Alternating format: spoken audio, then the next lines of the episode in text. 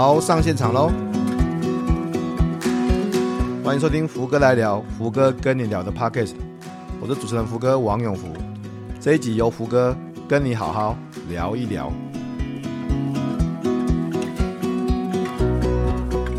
欢迎来到福哥来聊直人说的 Podcast，我是主持人福哥王永福。各位一定有注意到这个单元的名称好像变得不一样了。职人说这第一次出现的计划啊，这是在一百集之后呢，我想做的一个新的系列哈。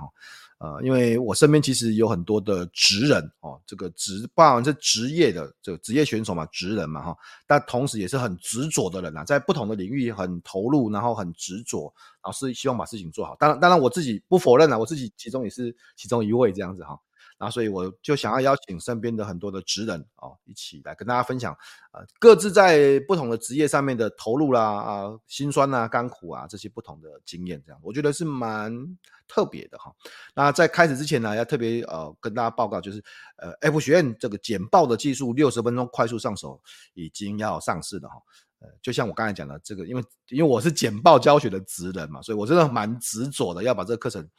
呃，做好哈，虽然只有六十分钟哈，很短的，很精简了，但是我我觉得我大概应该花有超过说说不定一一千分钟以上在录这个这个制录啦、制作啦、剪辑啊，因为虽然很多人都看不出来，但是我就很在意说啊，我不能吃螺丝，然后我这这一段我要把它剪得很精准这样子，然后这段我要把它特别调整一下，所以嗯，有时候。呃，一一段哦，一小段可能要录个二十次，二十次录死我了，真的是哦。那我那自己自己剪啊，我主要是要让大家可以很快速的在六十分钟里面就学到最关键的简报的技术了哈。那之后如果有完整的课程，我们在二零二四年的六月年中了，应该还有一个这种。长的完整的版本的这个改天再跟大家分享啊，所以也欢迎大家到 F 学院里面去看看福哥的线上课程了哈，有教学的技术，有简报的技术，这些不同的课程。好，那回到我们的这个节目哦，新企划职人说哦，那第一个邀请的职人哦，我想来想去，哎，最近刚好有个新闻这个报道这样子，哎啊，看到这个报道的主角哦，这个也也是我认识的职人哈，在自己的领域。呃，很执着，很投入，很好的表现哈。所以今天第一个企划，在一百集之后的新企划，就邀请他来上我们的节目。我们欢迎我的好朋友，这个张凯杰检察官。检察官好，各位福哥来聊的朋友，大家好，我是台中地检署检察官张凯杰。Hello，Hello，Hello，检察官好。是是是是，福哥好，福哥好。刚才刚才这个检察官讲说台中地检署，我跟你讲。如果你去把他的名字打到 Google 上面，你就会发现他最近最近有很多的新闻，然后就谈到说，因为因为刚好您就承办的国民法官的第一案嘛，哈，是，然后从二零二三年年初，然后到年底一整年的，哎，这样一个案子就投入很久，然后是呃呃做做了很多事情啦，当然这个呃最终就得到检察官期望的一个判决啦，嗯嗯啊也也也。我想检察官那时候也很感动，这样子啊。那当然，哎、欸，当然我们我们今天不讲这个哈，我们今天不不讲这个这个法 法律法律的事情。我们我们今天不谈这个哈。OK OK 我不谈我不谈案情，好不不谈不谈这些东东西，这因为个案我们我们不不评论啊，不评论啊。我也很小心这样子啊。所以，但是今天是主要邀请你来，是因为刚好在刚好最近你也上了新闻，然后也这个呃呃呃呃常常被讨论这样子。那我相信你知道。我我跟检察官认识是是因为之前上课吧，就是一个特别的专栏谈检察官的简报技巧这样子。是是，那那那凯杰你知道吗？最早我在帮当帮呃这个专案上课的时候，我我我对检察官这个工作一点印象都没有。哦哦哦哦哦哦，OK OK，一点点都没有，一点点，我就想说检察官到底是要做什么的？哈，我我知道可能哎，检察官那个还要开庭啊，嗯、那但是。那法官不是也要开庭吗？嗯嗯，然后然后那律师也要开庭，嗯，没错没错。然后然后这到底什么是检察？而且我我真的因为你知道我身边有一当然有几个律师的朋友，但是我好好少好少有检察官的朋友，好太少，就就是在那个上课之前这样子，所以我对你对对对检察官的工作一无所知，所以这也是为什么今天刚好第一集啊，我就要。刚好找你来这边谈一谈这个主题，这样子，所以我直接直奔重点问一下，哎，为什么当初你想要是选择成为检察官这个工作？好的，我这边稍微跟福哥分享一下哈。如果大家有福哥，我不知道你有没有去 Google 一下我我之前的那个媒体有报道我，那应该我有一个很特殊的身份，就是我的叔叔啊，张晨光。对，我知道。对对对，对。那我在高中的联考那个成绩一放榜。高不高，低不低？我我不是个优秀的孩子。我说实在，我不是个优秀，哦、我不是个会念书的人。然后拿了榜单，我就问我叔，我说：“哎、欸，叔，我我我之后你建议我念什么科系？”啊，你你也知道，我问他的意思是什么？每个人在问问题之前，心中其实都有答案嘛，对不对？对，我只希望他。你，你是教演艺系吗？不会吧？对对，我那时候就想说，哎、欸。你要不要想说拉拔一下你侄子去当艺人这样子？结果叔说你别做梦了，你不回去照一下你的镜子。后来后来他就跟我讲，三师啊，你挑一师啊，医师、律师、会计师，叫我去挑。那我就挑，哎，我我我数学不行嘛，然后再来是生物也不行，我只是考文组嘛。我觉得好吧，那我就不然选选律师好了。好，这一图，所以我大学就。填了东海大学法律系，对，啊、就在就在福哥在你家旁边，对对对，对旁边旁边，对对对对。后来念念法律系，念一念之后，大一嘛，也也其实真的不知道法律在干什么。说实在，每天就在那边醉生梦死，谁不是？大一都一直玩，对不对？啊，然后结果到了大二，认识了一个学长，他就说：“哎，凯姐，你有没有兴趣想要继续往前走？”我说往前走怎么走？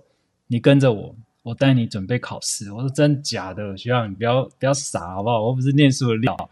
他说你跟着我，我们组读书会。诶，这三个字出现在我的人生当中了。读书会，好，我就姑且一试。结果我没想到，我从大二开始，我不骗你，我从大二开始，我花了整整三年的时间，我坐在图书馆，哦、我坐在图书馆。我从一个大概全班最后的成绩的，我一一一路一直拿拿到书卷奖，真假？真的真的真的真的，我就就开始就是想说，哎，好，不然我来准备考试好了。也也许就像我叔讲的，我说不定可以成为律师，但是那时候根本觉得不可能。我觉得能够考上研究所已经是梦寐以求了。嗯，然后后来。毕业就真的让我蒙到了东吴法研所，对，OK，我就去台北，我东吴非常知名的这个法律的学校，对，对，对，我就考上东吴法研所。那在东吴法研所里面，我第一次来到什么叫做呃竞争环境，我到台北，藏龙卧虎了，好恐怖，一身边一堆一堆一堆神一堆鬼，对，好会念书，呃、对，以前我不懂的，在他们嘴巴里面都是很简单的事情。啊，结果真的哦，真的真的，我我后来就是在台北这样子蹲点了三年啊，然后落榜，然后一直考，忧郁症什么，反正都来了，最后克服自己就考上考上了检察官。那在这个前提之前，有想说，我打断，我打断，我对不起，好我我要替大家打断一下。可是你刚才说是律师啊，律师为什么不是考？嗯、为什么是？哎，这不两个不一样嘛？一个司法官特考，一个律师特考啊？为什么是？为什么是？为什么？哎，这而且。在法庭的角色也不一样哦，对不对？对 对对对一个是一个是检方，也是辩方哦。你你刚才说讲律师，我还记得，为什么变成后来变成检察官？呃，因为我看了我自己的的个性啊，因为我不大适合去。去去外面去 social 过过，还是嗯、呃，在一个比较稳定、相对稳定的环境。我不是说薪资待遇啊，我是说整个的生活是比较稳定的场域当中，我我来做我的工作可能会比较适合。这是第一个。那当然，所以还是就是公务人员这样的。哎，检察官嘛，公公务。一方面也是这样想，那这方面其实我又受了第二个艺人的影响。第一个艺人是张晨光嘛，那第二个艺人对，就那个木村拓哉啊，这个年轻人就不知道了，木村拓哉 hero 哦，hero hero hero 对 hero 对，我想哇，怎么这么帅，可以办案子，然后可以帮帮助被害人啊，尤其是不会讲话的被害人伸张正义。哦、哇，我说天啊，这应该就是我我我接下来要走的路。所以我我花了三年落榜了几年，然后我在二零零五年那一考，没想到让我两个榜我都中，律师榜跟司法官榜我都有上。对，那哦，所以你是两个榜都有上呢，然后你后来就选择成为司法官，对，的司法官，司法官，对，又又受训，对对，又受训，对对对，哇，这个这个哎，真的不简单，真的，原来是原来是。叔叔先给一个方向，这样子，然后呢，Hero 再再重重一击，再加把劲，就再加，对对，你你有像，真的你有像，我看到你就觉得你像 Hero 那个形象。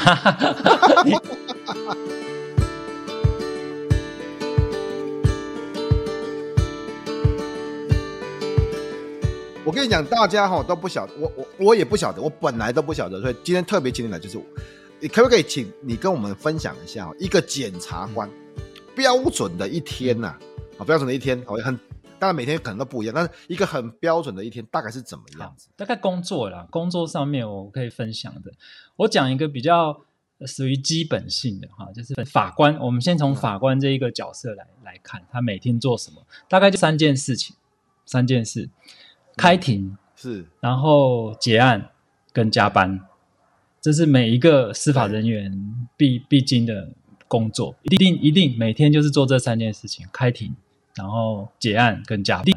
但检察官很特别，检察官非常特别。我们有时候要侦办大型的案件嘛，贪渎案啊、毒品案啊、诈欺案啊这一些，我们必须还要会跟检哎那个警察跟调查官开会哦，指挥办案哦，这个是。对，基本上我我们就像是就像是一个那个将军一样，嗯、发号施令，谁在某个时间点要做什么，做什么都要照我的骑程去走。然后第二个很特别，我们要去刑案现场执行搜索，搜索，我们要去现场搜索，对，去看看看刑案现场，毒品的现场啊，然后诈欺的机房啊。然后一些被告的家里面的翻箱倒柜搜我们要要搜的证据。嗯、那再来第三个是所有的人听到检察官职业会下巴会掉下来的，就是我们要去看大体相验相验，对我们相验，嗯、对我们法律术语叫做相验。那就是呃大体，当然这些大体能够呈现什么样的证据，就是从。相验的过程中发现嘛啊，所以这过程当中，诶，软的硬的我们要看，对啊，那个不一样的气味我们要闻，对哦，不一样的颜颜色，然后它的形态是完整的、残缺的，我们都要看。对，这是检察官工作里面跟一般人最不一样的地方。那当然，最后一个也是，其实我是最喜欢的，就是去法律宣导哦，宣导。对，我喜欢法律宣导，其实我反而 要，我反而不知道这是你的。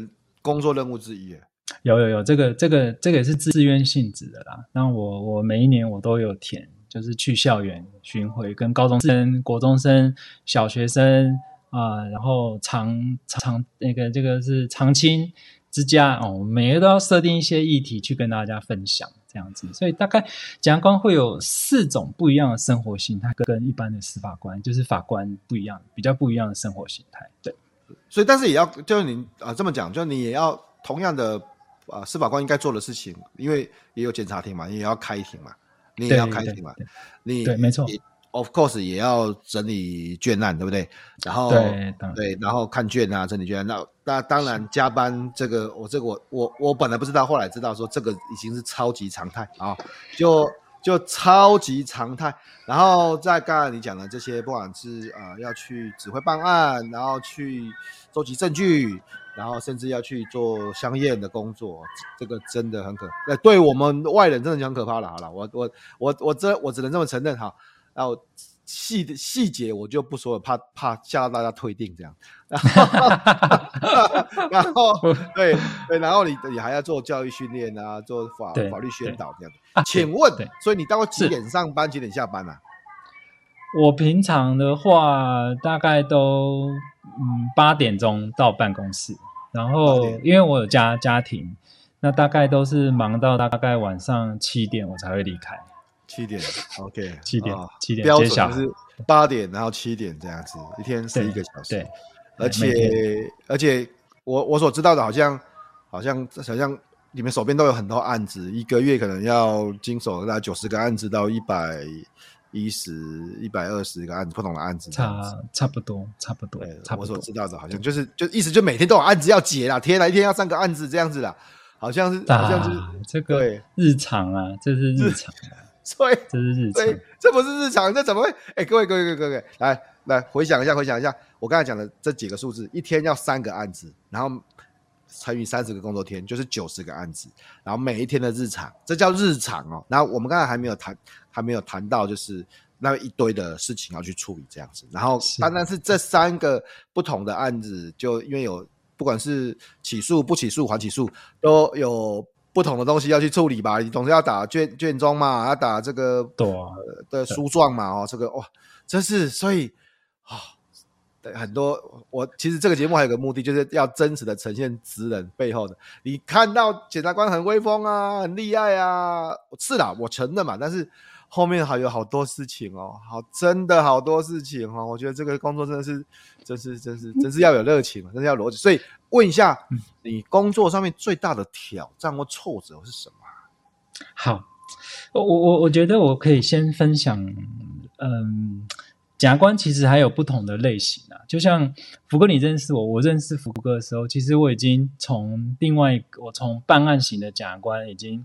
跨足到了所谓的法庭力挺的公诉检察官，嗯，公诉检察官，对，我是公诉检察官。那侦查检察官，我我刚刚提的是我以前担任侦查检察官的生活，好，就是办案，一直办案，嗯、不断的办案。那侦查检察官最大的最大的挑战是在于如何收集到让被告伏法的证据。我们要找到让被告定罪的证据，这个非常困难。这个非常困难。那但是来到了我现在的角色，尤其是以以国民法官法庭的公诉检察官的角色，哦，那那就不一样了，那就不一样了。侦查检察官他端给你的是一盘还没炒的菜，他像是一个美食家，收集证据，对，他像他收集证据，对，他是美食家，他跟你讲这个调味料什么时候要放哦，然后那个菜要放多少，他像个美食家，有一个非常刁的嘴。可是我们公诉的立庭检察官是变成一个大厨，那一把火要怎么下，炒多久，什么时候要爆香，什么时候要加蒜、加加姜下去，所以那个挑战是不一样的。我们尤其是在国民法官法庭，面对的是六个到十个不一样，完全从各各行各业来的，需要拿福哥教我的东西，简报力。还有呃，我们的哎，就是说服能力、表达能力，去让国民相信检察官起诉的的案件是符合我们所所规划的，以及证据的面向。所以这些我我觉得在过去的这两年当中，呃，我觉得挑战非常大，但是收获非常多，收获非常多。嗯嗯，对，所以就是不同的角色可能。有时候，有时候，因为我觉得就，就您的工作了，就是面要帮呃被害人，不管是会讲话或不会讲话的被害人，呃，主主持正义嘛，哈，然后啊、呃，手边的证据就是要说服，以前是说服法官啊，但手，但现在是因为新的制度，就是要说服法官跟国民法官，是的，总共总共总共参与裁决的有九位嘛，哈，三位职业法官跟六位国民法官，对。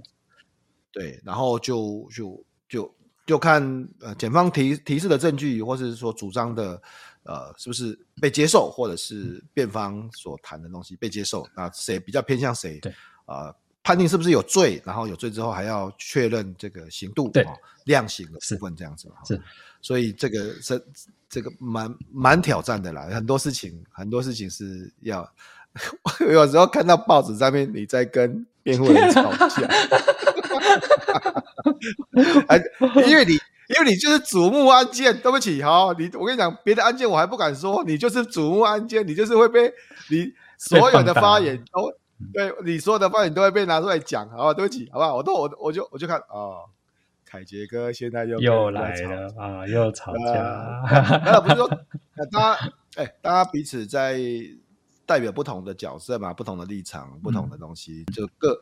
把自己自己把自己的工作做好了啊！只是我是说，因为你是瞩目案件，你就会被报道，就会被讲哦，吵架了哦，异议了哦，这一大堆的事情啊。然后，那我们说过，我们今天不不不深入个案，大家其实对呃国民法官相关的案件跟这些事情有兴趣啊。我想新闻报道也也很多，特别是这今年呃这一两年然后因为刚开始那。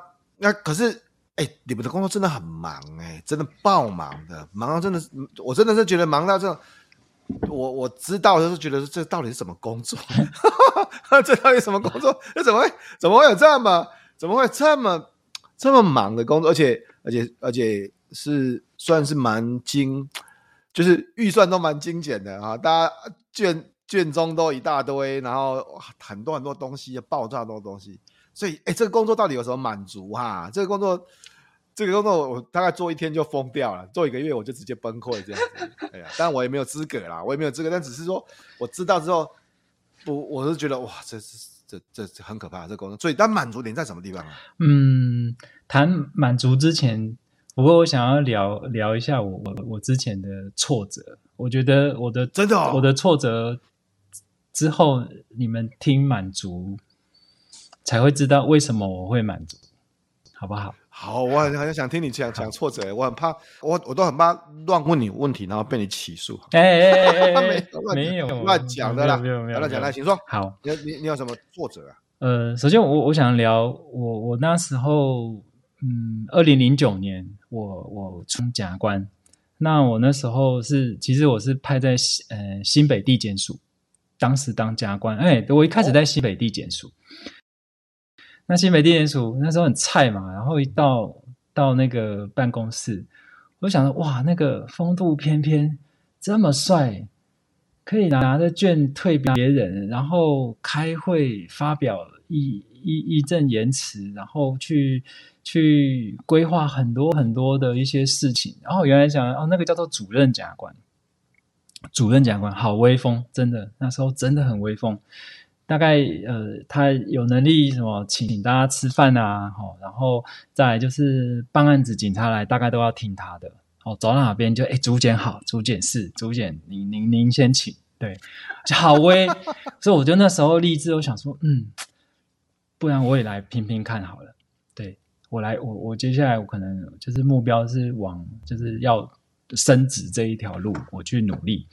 那当然我也知道我自己的。缺点啊，就是阻碍。第一个，我我没有很好的学历，我不是台大、政大、国立大学毕业的学生。然后第二个，其实我我偷偷讲哦，我我其实不大会写那个我们的诉状。诉状？对，我不知道你们有没有看看过那个判决书？哇，那个绕来绕去，哎，我真的不会。哇，我真的看不懂。其实我我我的我我的东西，我觉得我没有那些老前辈写的好。可是我们的我们的呃司法的培训就是没办法，因为这个东西是要呃留在我们的院检的资料库里面，这个必须要给后人做参照，所以你不能写得太自自我，哦，不能写得太像故事一样，哦，要字斟句酌，然后再来案件太多，我我根本压得喘不过气来，怎么去培养自己的一些能力？其实我觉得好困难。那我后来就是一路这样跌跌撞撞哦，到一百应该就是二零一三年，我来到台中，我来到台中，我花了整整七年的时间，我学会怎么当一个检察官。我是来到台中，我才知道我怎么样当检察官。怎么说？差别在什么地方？哇，天啊，那个差很多。我我在新北的时候，我大概就只有办公室跟家里。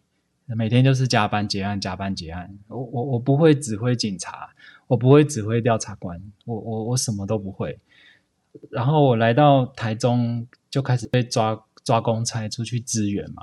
我看到我自己的同期同学，我们一起年班毕业的，哇天啊！可以开一个那个我们叫做勤教，就是发动行动之前的一个大勤教，教育啊，教育满满的，下面一一百多个警察准备等候你的差遣，要准备发兵出动各据点要去搜索。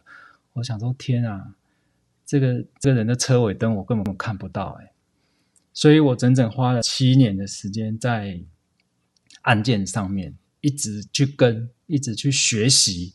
累积到二零一八年、一九年，我我来到我觉得我自己假官生涯的巅峰，也就是福哥，你看到我那些剪片啊，媒体对我的报道啊，啊，然后拍卖评价，然后被被媒体直接下标题说这个人当假官太浪费，好、哦，对，这个是关键，这个人当假官太浪费，我还可以拍 拍出那个反贿选的微电影。然后我看啊，我有看微电影啊，整个递减数、中检，对啊，整个中检都配合这样子，九分钟、十分钟，哎呀，对，那那那一次真的是蛮蛮好笑的，因为那个上映的时候，递检署还帮我办办一场首映会，对，然后我那时候还有画那个分镜表，我还手签签名送给我的检察长，所以那那一阵子，一八年、一九年也也办了很多我自己觉得对社会很有帮助的案件。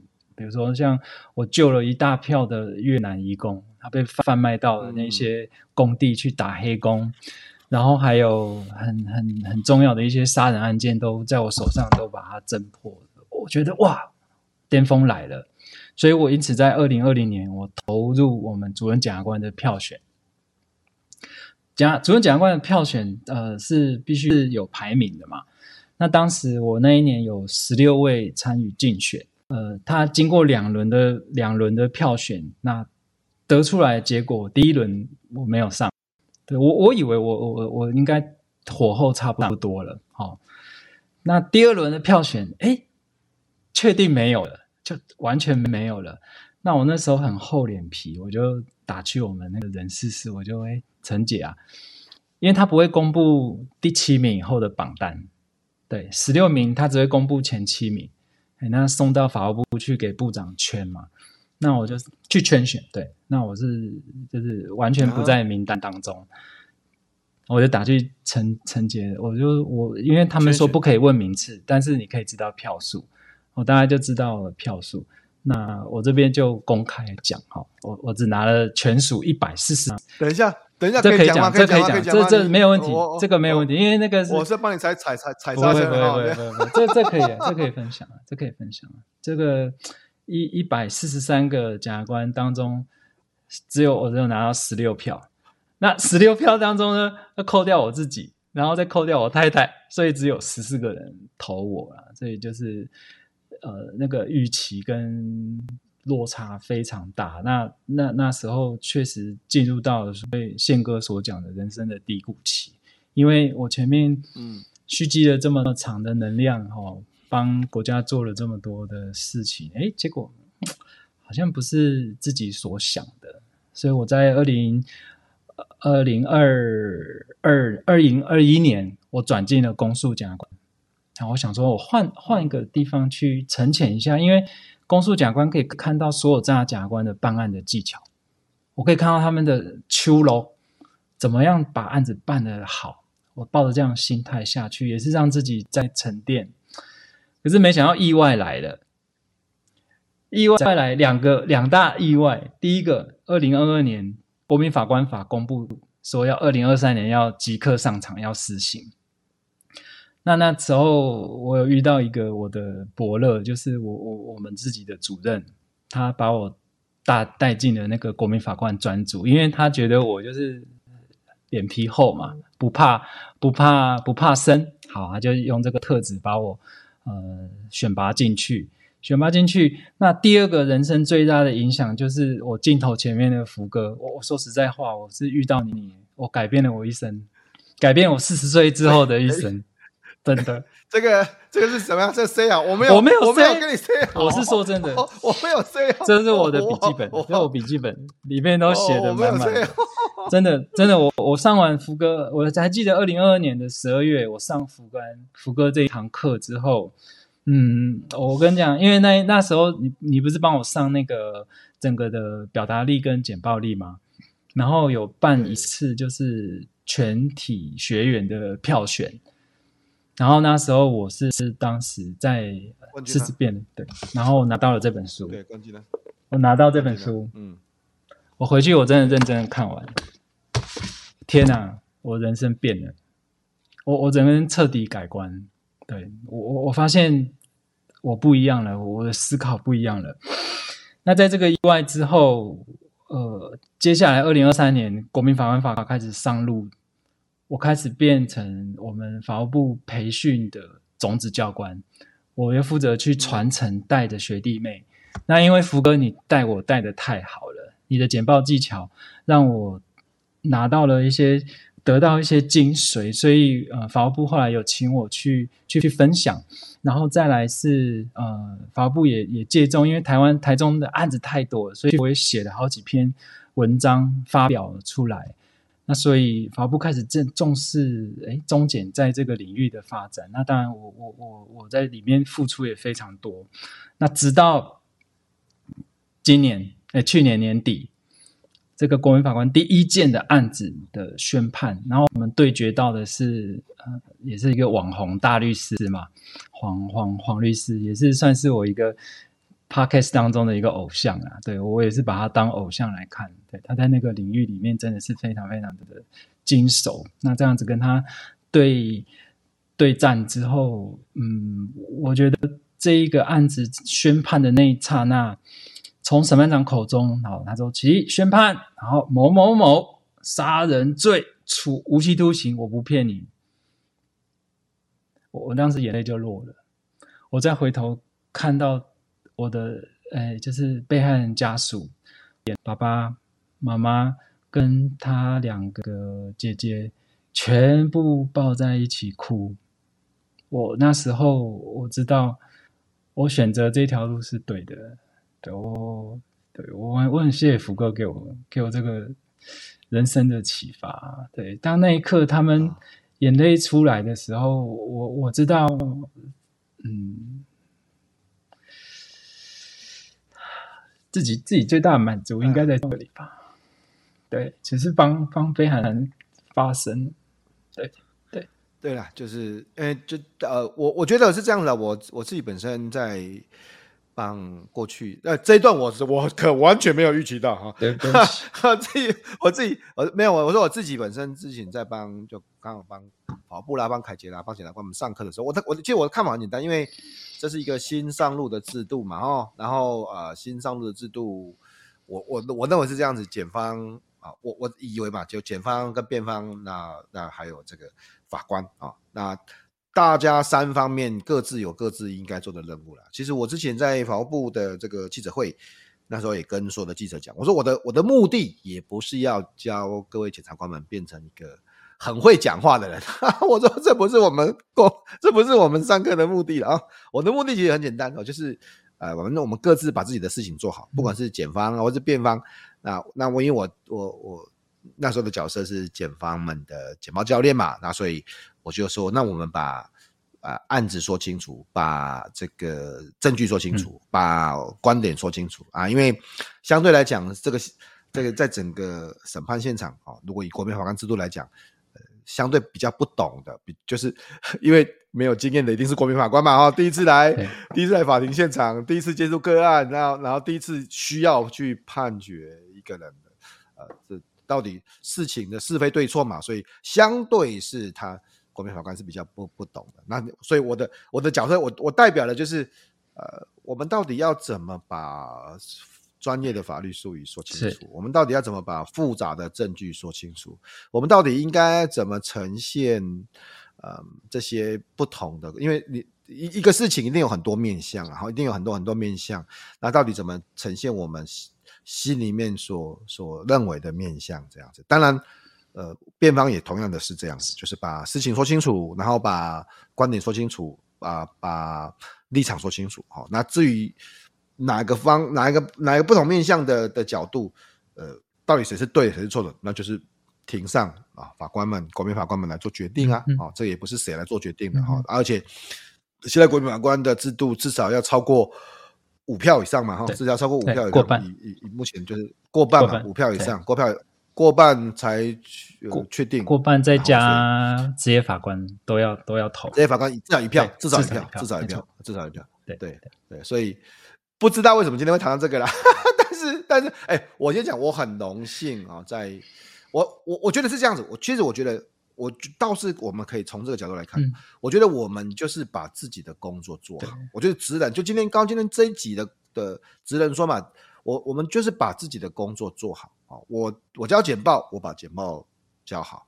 那你当检察官，你把检察官的任务当好。那我们我们就其实也没有想那么多了，也没有想说要上报，也没有想说要干嘛，就是我们就想说，我能够怎么样把这个事情做好，然后对我的，不管是对我的，像如果是我对我的学生啊，对我的客户有交代；如果是你对被害者、对被害者家属、对。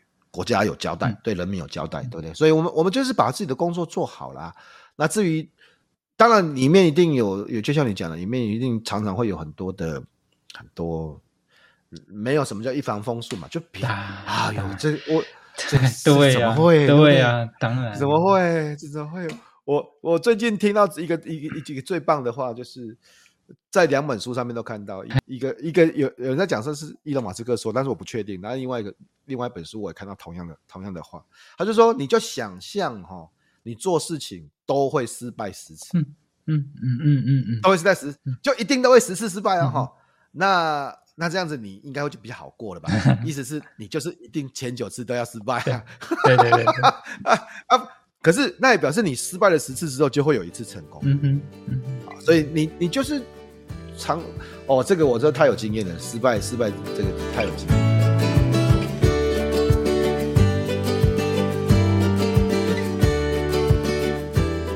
我我不过我想要问一下啊，是因为你工作这么忙啊，这么忙，然后你是怎么平衡工作跟跟生活啊？我看你有时候还去打羽毛球，比赛很厉害，对对对对，对啊对啊，你是怎么平衡工作跟生活啊？这这个我我也。回应一下上个礼拜六那个宪哥，宪哥啊，他的那个极限赛局的那一本书第四章一百七十三页，我我我很 我很认真哦，哦，第四章一百七十三页，他有一个要撕下标签理论，就是当你这个人失去了你的成就跟职称之后，你到底还剩什么东西？我在想、嗯、啊，现在检察官。你你如果把他的主任检察官的名字撕掉，检察官的名字撕掉，他剩什么？他的健康打问号嘛？然后呃，毕生都奉献在工作上面，嗯，难道这个是我要的吗？啊，所以我就在这一个这个过程当中，我我也看到了前辈有一些我很欣赏的前辈，嗯健康没了。还有一些我很敬重的前辈，呃，他的家人也也因为他的忙碌而而失去，所以我感触非常深。所以我在这个私下标签理论的这一个前提之下，我我开始重视几个点，我我想跟大家分享，就是我我永远把我太太放第一，对，我永远把我我把我老婆放第一，所以很好。我跟我跟你说，我看我的那个。五十大愿望的时候，我会说，我会呃陪着我太太，直到我离世的那一刻，我一定是把它放第一。对，然后我要把我的身体健康维持好，因为我要照顾这个家里。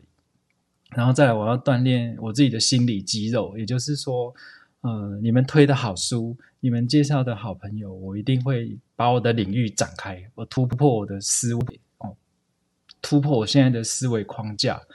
然后再来我，我会陪我好好好好陪我的小朋友，陪我的子女，每天陪他们聊天，瞎聊，跟他们开玩笑。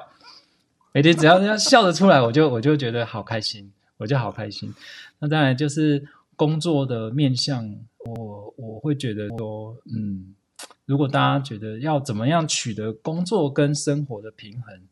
没错，就是看福哥那本《生活》诶，工作与生活，就是我不是在顾，我不是在帮你打书，我这这这，我这个看完之后，我觉得四十年前我我跟你讲，我四十年都白活了。四年，如果能够请一个检察官帮我 打输，我也是很荣幸。我我我也是很荣幸啊！我我这我是我的荣幸，好不好啊？但是这个，请相信我，你也知道检察官是很正义的，好不好？检察官是对，开玩笑，你叫你叫张大姐检察官帮你打书试试看，你看他会不会理你？他不会理你。我真的是有不过感触。不过就像你讲的，我觉得是那个啦，就是。有些事情就是把标签拿掉之后，我们把工作的成就拿掉之后，那我们还是什么样的人啊？嗯、对，我们我们我们把我们把抬头拿掉之后，我们还是什么样的人？嗯，对的，我们没有。如果你你是一个没有抬头的人，那也不是因为，呃，比如说，比如说我跟你的关系，也不是因为你，我是你，我我好，我我最了不起就是我可能帮你上过两天的课，就这样子嘛，就就这样子而已。然后讲座，然后结束了啊。哦那那然后呢？不交简报的时候，我我把简报教练撕掉的时候，我还是怎么样的人？对啊，对不对？对啊。然后然后我把我把我的书，或者我把我把我自己从专业的领域拿掉，我是怎么样的？我认为我还是一个很丰富的人啊。嗯嗯。我认为我还是一个我认我认为我认为我还是一个很实在的人啊。嗯。我认为我还是一个很真诚的人，对不对？对。所以我我我我觉得这这今天看到。这个凯杰检察官的的真诚的一面啊，真诚的一面，对，不然我跟你讲，不然大家都觉得检察官都很狠，好不好？我我身边十个十个人，大概大概有应该说十个人里面有有八个人不知道检察官在做什么事情，嗯、然后知道的知道的哈，或者说这八个人里面可能就至少又超过一半以上，甚至八成都觉得嗯，检察官就是很严肃啊、嗯，然后呢，很这个。要办案嘛，对不对？哈，这个很严格，对不对？嗯、然后这个反正最好是不要遇到，哈，遇到都是没有什么好事。大概真的真的，你呃最好是不要遇到，遇到都没有什么好事。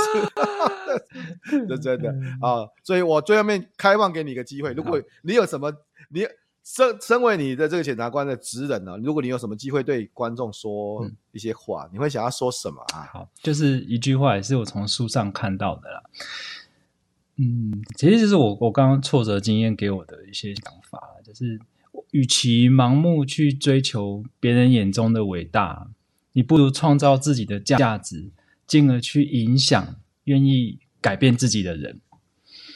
对，嗯、就是这句话，嗯，深深的烙烙在我的心里，就像也是福哥你所讲的，好好的把你自己的天赋发挥，去影响更多愿意改变自己的人。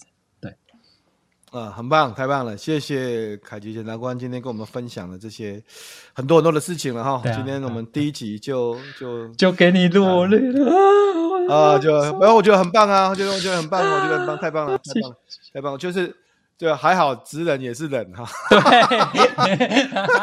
对，直人是很执着。我跟你讲，我。我最我最我最爱流眼泪哈，然后有时候 有时候之前跟火星爷爷访问，也也要流眼泪，火星爷嗯，讲很多不同的，所以呃，今天谢谢凯杰啊，那哎，我我我想问哈，如果现在有有机会让你推荐三本书哦给大家啊，你已经推荐了工作与生活的技术，好好好，那个不要再了，不要再了，不要再了，好，如果今天让你有机会啊，推荐三本书给大家，嗯嗯，你看。在这么短的时间，你会推荐哪三本书给大家？好，当然第一本，第一本是那个我我觉得是我启蒙书了，好，就是福哥，你刚刚你也是你亲笔写下祝福的话给给大家看，对，这个是嗯让你找到生活的方向的第一本。那第二本书其实就是我上个礼拜花了一整个晚上的时间读完的宪哥所写的《极限赛局》。真的，那个那个每一句话都都打动到我我我的心里面。我我跟宪宪哥都这个这个共鸣好好难去形容了，因为就是他的天赋找到了他的自己，那我也在我的天赋当中发现了我自己，这跨跨跨域的一个一个共鸣。那第三本书它比较特别，它是管理学当中的书，它叫做彼得处方。那我我觉得这是如果你在你的职场当中，你有迷失方向，到底是你要向上走，还是要往前走？这个路径你发生了一些迷惘跟困惑，然后你曾经也有一些啊、人生低谷的经验，你看一下彼得处方，你会有非常大的收获。所以这三本书，我在今天最后，我想要推荐给呃福哥的听众。谢谢，很棒，谢谢三本的推荐。第一本是《工作与生活的技术》，谢谢，感谢。对，然后宪哥的《极限赛局》，极限赛局，对，还有彼得处方哈，彼得原理的作者来谈这个事情，这样子。那非常谢谢今天凯杰来上我们第一集的，应该是说一百集之后的第一个第第一集的企划，就职人说的第一集的企划，呃，也。奉献的真情给我们的观众，这样子哈，然后也谢谢，也让大家知道一下，其实这个工作啊很忙哦，真的很忙哦，不是开玩笑的忙哦、嗯、啊。然后当然这里面有很多很多事情，每一个工作都会有好的，都有挫折的。但是我想在我们执着的投入跟付出之后，特别你谈到说可以帮被害者发声，然后帮被害者的家属呃。可以找回正义啊，这个会是你最大的成就了。嗯、当然啊、呃，除了工作之外，撕开工作的标签之后，那自己还是一个什么样的人，总是会有持续的追寻。嗯、我知道，我也看到凯杰检察官有去参加了 Fifty Dream 的这个分享，这样子哦，所以啊、呃，很棒，谢谢凯杰啊。那再次跟大家分享这个呃福哥的。简报的技术，六十分钟快速上手哈。呃，节目播出的现在应该已经上架了吧？哈，福哥拍到快死掉了哈哈哈。我已经，我已经 哦，手刀订阅，手刀订阅。对，我真的是拍快爆炸了，真的是这个这个，因为因为我现在课就已经很少上了，就已经基本上不上简报课了。那都就是在忙，不管是 F 学院，或是在把这个，因为因为我我不太可能一直教课了，所以其实像之前跟。呃，法务部的合作也大概就两年之后我就停止了。这我不因为我不太可能一直上课啦。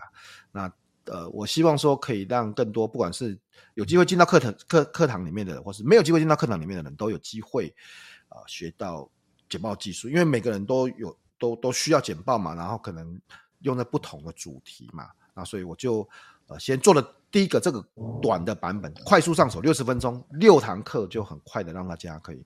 Speed up 哦！你看那时候你们上课要上两天呢，直接直接上两天内，对，然后我还在旁边这样子逼迫，然后呢 压力好，压力一直弄这样子。现在不用，现在只要六十分钟，就至少至少至少先我我因为我觉得我有时候也是很实际的，就是我们也不要说啊一次就要让大家哇学到多么多么多么多么强大，我觉得这个有时候也不实际，因为大家时间有限。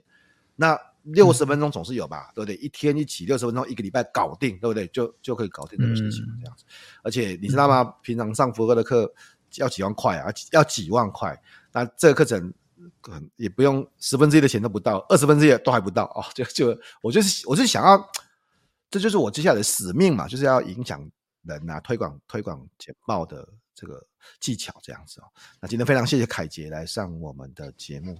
我很荣幸，很荣幸在改版的第一集就邀请凯杰，而且我们在这个访谈的过程里面还遇到不是飞弹，是卫星，卫星，国家级警报，这注定会成为一个印象深刻的一集，对不对？注注定注定成为印象深刻的一集，这个一定永远忘不了。到一半的时候，滴滴，我还我还以为飞弹射过来，结果不是不是飞弹，是卫星，说不定哎，说不定是飞弹，只是。国家不让我们知道这样，哎、欸，不知道不知道，那待会再去看一下新闻。今天非常谢谢凯杰哦，嗯、我们下次有机会，谢谢，只能说再见面，拜拜。好，拜拜，拜拜，拜拜，拜拜，拜拜，拜拜。